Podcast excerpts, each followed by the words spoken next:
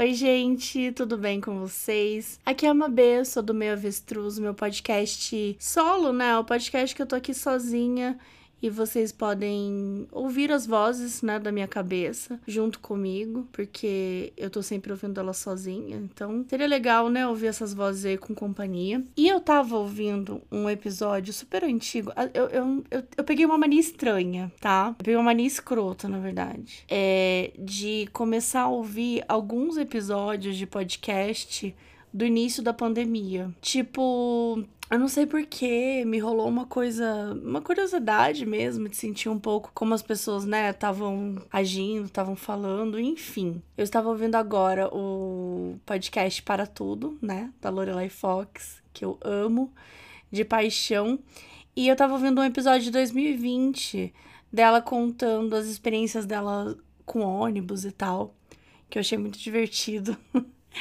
E, e me deu vontade de falar um pouquinho sobre isso também. Eu tenho uma relação com ônibus que ela pode ser um pouco diferente, assim, para algumas pessoas.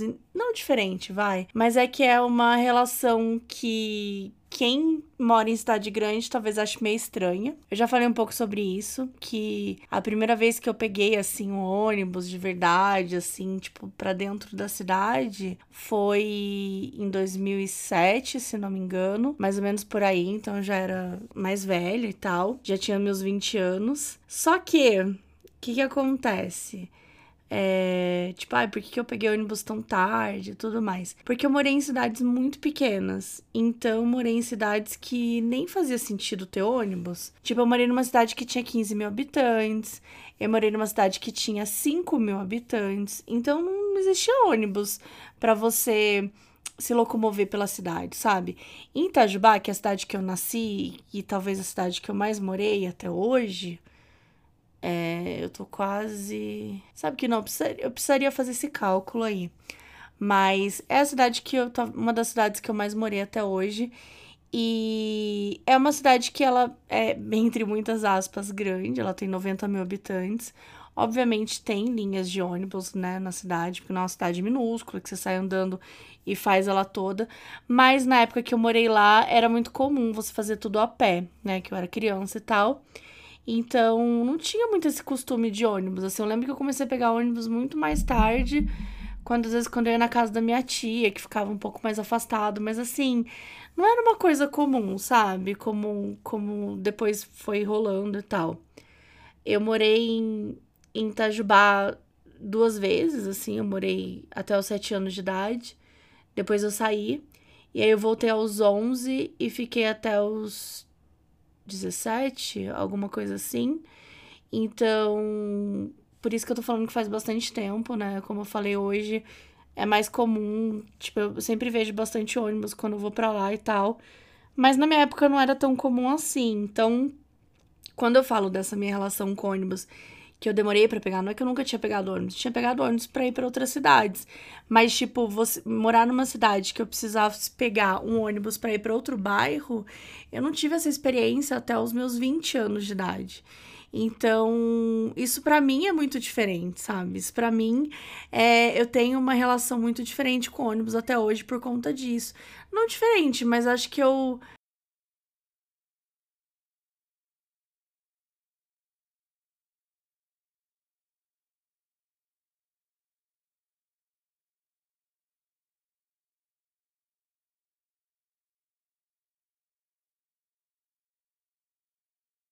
Sei lá, eu acho que é um pouco mágico. Eu não sei explicar, gente.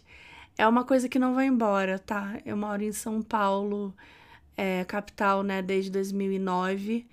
Então já temos aí uns bons 12 anos. Enfim, já vivi muito com transporte público. Sei que tem um monte de problemas, sei que tem um monte de questões e é caro e tudo mais. Mas eu tenho uma relação muito feliz, assim, acho que pelo fato de eu ter vivido em lugares que eram né, bem menores e tal, me faz ver com uma perspectiva mais Disney das coisas. Não sei, talvez seja isso. Eu queria contar aqui de uma viagem que eu fiz. É, eu morei em Camanducaia dos meus 7 aos 11 anos. E então foi ali no, no início dos anos 90, 93, 94 mais ou menos, foi quando eu morei em Camanducaia.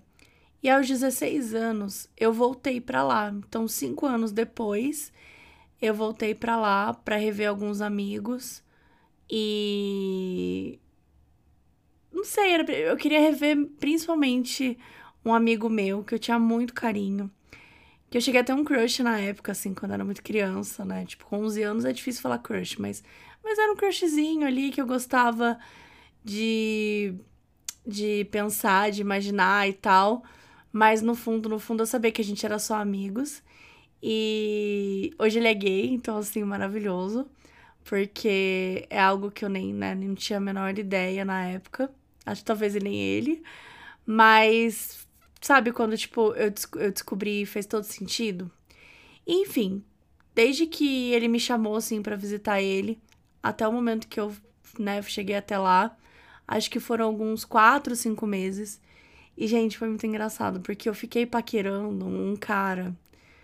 Ah, era um cara que ele morava em São Paulo, que era amigo desse, desse menino que eu ia visitar.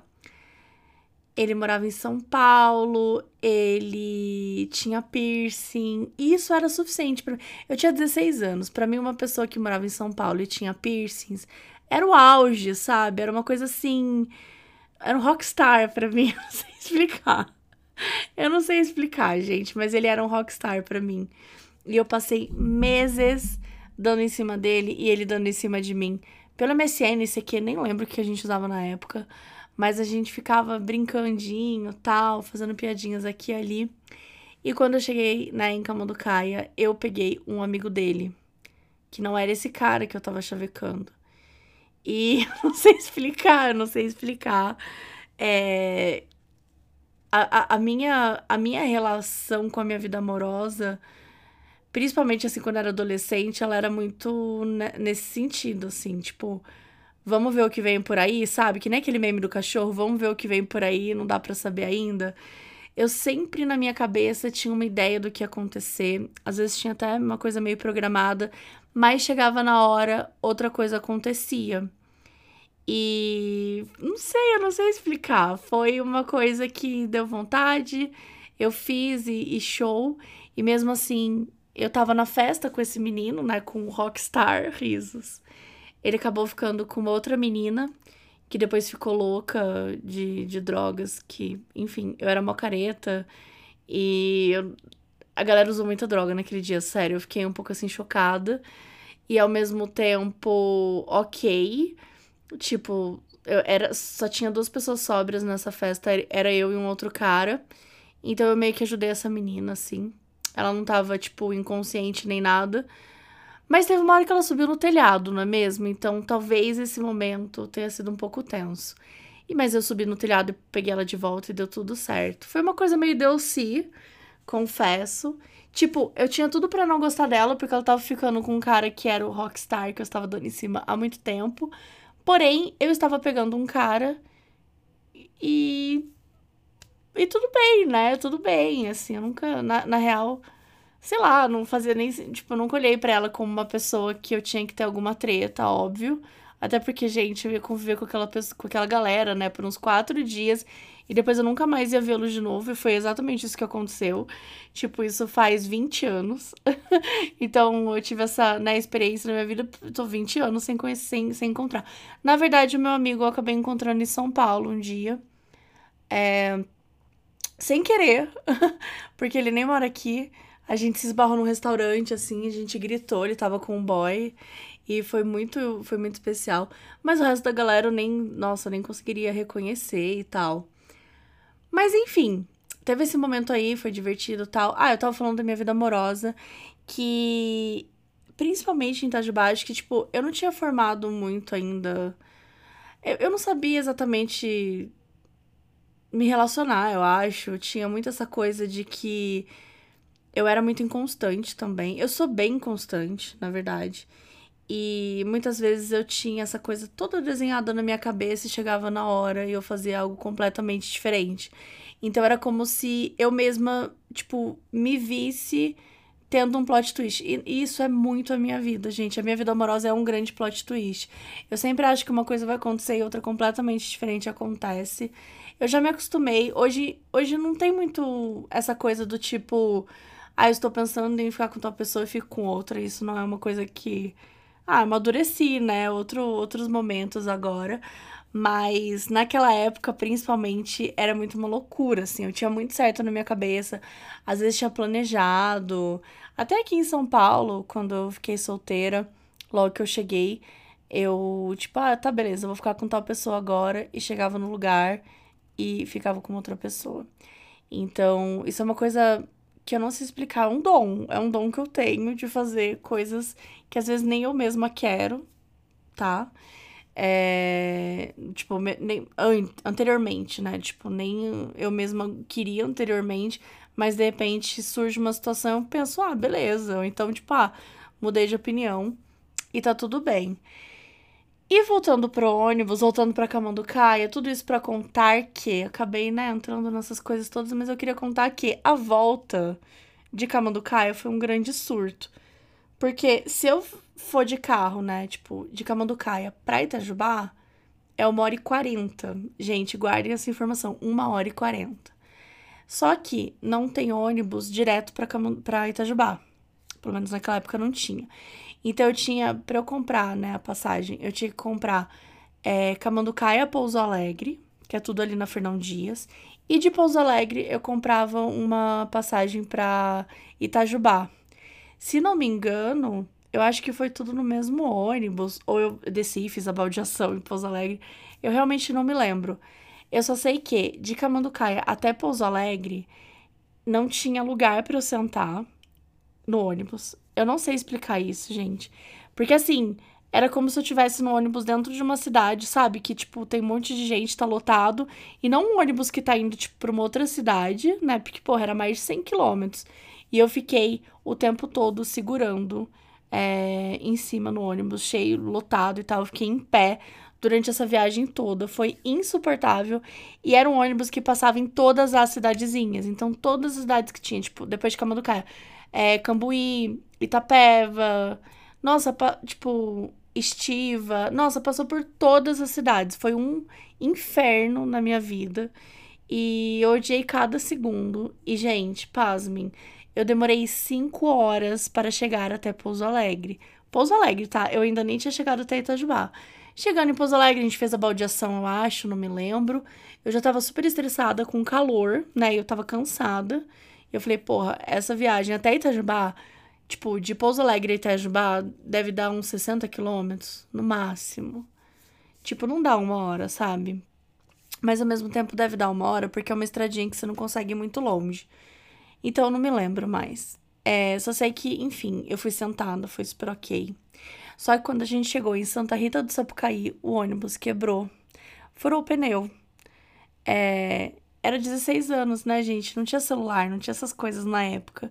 Então não tinha como avisar minha família. Então a gente ficou esperando o ônibus é, arrumar o pneu, né? Aquela coisa toda. Acabou que não rolou, então um outro ônibus veio buscar a gente e continuar a viagem. E, gente, sério mesmo. Eu cheguei em Itajubá oito horas depois de sair de Camanducaia. Foi como se eu tivesse entrado num portal do inferno e pedido para alguém me agredir até a morte, porque, nossa, Marina, que exagero, mas, gente, não é exagero. Você não pode fazer 140 quilômetros em 8 horas. Tipo, isso é desumano. A minha história é muito parecida com a da Ju.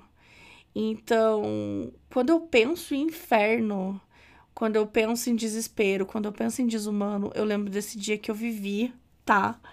Voltando no ônibus, simplesmente com uma leve ressaca moral, porque eu tinha pegado o cara diferente do que eu tinha combinado. E o que eu tinha combinado, ah, eu esqueci de falar, mas chegou nessa noite, tal, a gente se viu, né? Porque enfim, o boy que eu tinha pegado, tinha pegado na noite anterior, e eu peguei ele no dia seguinte, mas ele não tava na festa. Se eu bem. É, isso mesmo, ele não tava na festa. Então eu cheguei na festa e fiquei a festa toda sozinha, conversando com outro cara que eu fiz amizade.